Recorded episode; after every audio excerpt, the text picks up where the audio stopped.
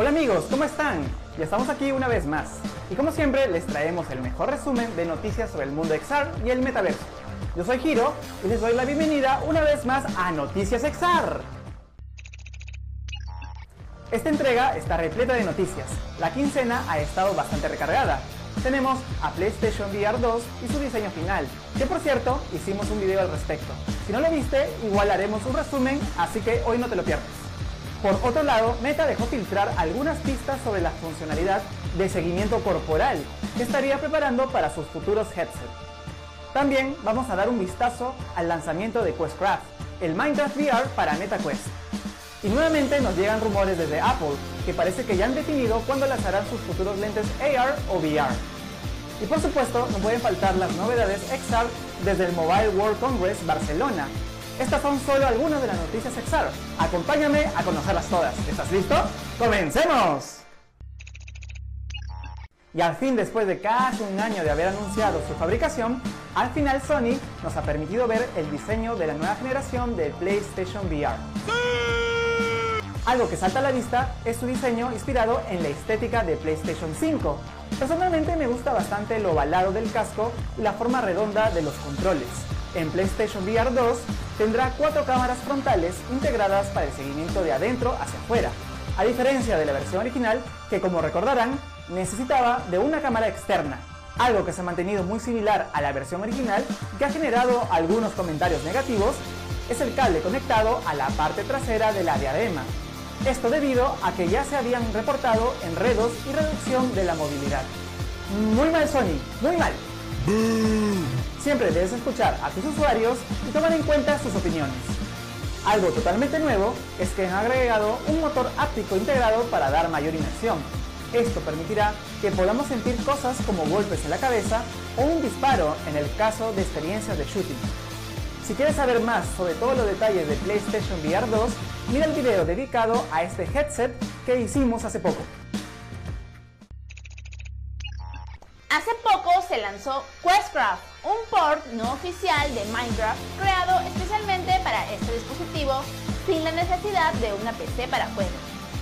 Questcraft fue desarrollado por un equipo de desarrolladores independientes y se trata de una adaptación directa de Minecraft 1.18 y es necesario que tengas una cuenta oficial de Minecraft para poder jugarlo. Podrás jugarlo desde Quest o Quest 2, pero debes descargarlo gratuitamente a través de SideQuest aunque déjame decirte que la configuración puede ser un poco complicada. Instálalo y empieza a construir, minar y luchar contra los creepers de Questcraft. Y a Meta se le chispoteó. ¡Se me chispoteó! Una captura de pantalla de la documentación para desarrolladores de Quest 2 ha revelado una opción aún no anunciada llamada Body Tracking Support o soporte para seguimiento corporal. A través de Oculus Unity se puede encontrar la sección Características de Quest, en donde los desarrolladores pueden activar funciones del sistema, como seguimiento de manos, entre muchas otras funciones más. Como pueden ver en la captura de pantalla, debajo de Hand Tracking Frequency y por encima de Tracker Keyboard Support hay una nueva opción llamada Body Tracking Support. ¿Y qué podría significar esto? Es posible que Meta esté planeando expandir este sistema en una futura actualización de Quest 2 o tal vez para la siguiente generación de Quest. Sin embargo, también cabe la posibilidad que esté destinado a Project Cambria. Recordemos que Meta está desarrollando una línea de realidad mixta de gama alta, con más sensores de seguimiento. ¿Y tú qué crees? ¿Cuáles crees que sean los planes de Meta? Déjalo en los comentarios. Y ahora vamos con las novedades del mundo XR que se presentaron en el Mobile World Congress. El lema del evento era conectividad desatada, pero creo que debió ser metaverso desatado, pues según varias fuentes, la palabra metaverso estaba en cada rincón del evento.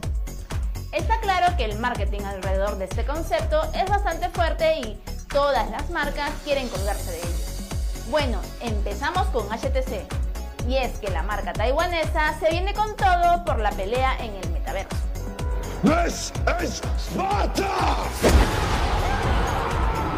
En el Mobile World Congress anunció su visión del metaverso llamada Viveverse. Este metaverso sería de código abierto y estaría compuesto por varios mundos interactivos de realidad aumentada, realidad virtual, aplicaciones y juegos.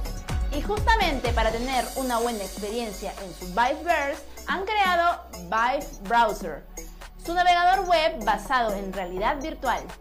Además, prometen su regreso a los teléfonos de gama alta, con un smartphone enfocado en el metaverso. Probablemente en abril estarían anunciando este nuevo producto, así que estaremos atentos. Y para cerrar con HTC Vive, te contamos que se han unido con HoloRide y están trabajando para brindar entretenimiento VR a los ocupantes del automóvil mediante el uso de los Vive Flow y la innovadora plataforma inmersiva de HoloRide. En caso no conozcas de HoloRide, se trata de una plataforma que combina el contenido de realidad virtual con datos de movimiento, ubicación y navegación en tiempo real. De verdad, está súper interesante esta propuesta, pues se crean nuevos puntos de uso de esta tecnología.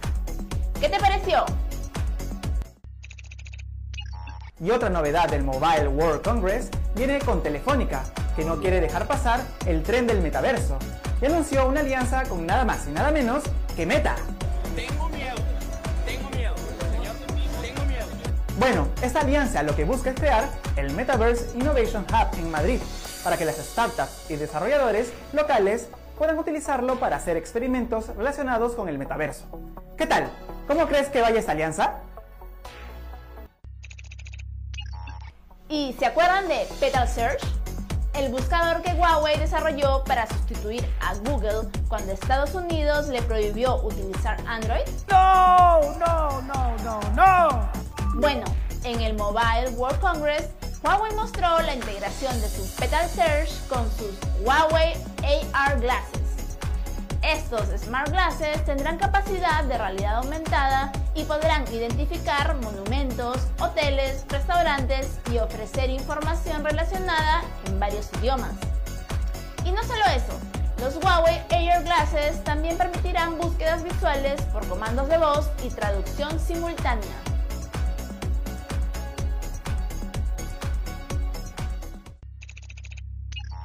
Otra noticia relacionada al MWC viene con Oppo. Ellos mostraron sus Air Glass.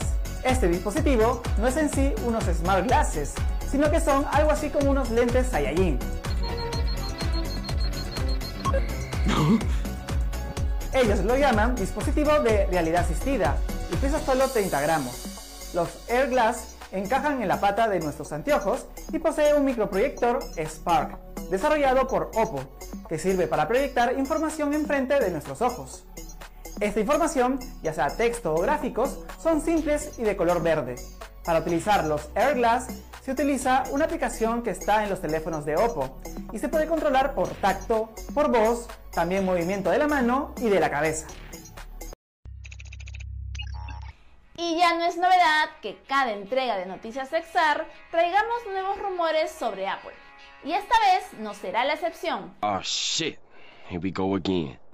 porque un informe del portal DigiTimes afirma que los prototipos del headset AR-VR de Apple habrían pasado pruebas de validación que asegurarían que su hardware cumple con los estándares de diseño y especificaciones. Según el mismo informe, algunos de los proveedores de Apple habrían filtrado el dato que el headset más esperado por todos podría debutar a fines de este año, del 2022. Pero no te emociones tanto. Con Apple ya nada es seguro en este caso. Así que sigamos esperando. Estaremos atentos a más novedades. Cuando Niantic anuncia algo, hay que prestar atención. La empresa responsable del éxito de Pokémon Go e Ingress Prime y también del SDK que nos permitirá crear un metaverso más amplio, se asociado con Sony para generar una actualización potente en Ingress. Ingress Prime estará recibiendo una actualización que combinará la tecnología AR con los auriculares inalámbricos de Sony llamados Link Buds para sumergir a los jugadores aún más en el juego. Los Link Buds tienen un diseño cómodo y funcional que te permitirá usarlos por varias horas. Megan Quinn, directora de operaciones de Niantic, comentó lo siguiente. Estoy emocionada de colaborar con Sony en el lanzamiento de los Link Buds para ofrecer experiencias de audio inmersivos para las aplicaciones de Niantic. Aumentar la realidad no solo se trata de lo que se ve, sino también de lo que se oye. La realidad aumentada de audio está en las primeras etapas y nos estamos inclinando hacia ella. Todo esto suena genial. A la espera de videos demo. Y eso fue todo en Noticias Exar 5. Espero que te hayan gustado las noticias y no dejes de vernos en el siguiente video. Nos vemos en el siguiente video y nos vemos ¿dónde? En el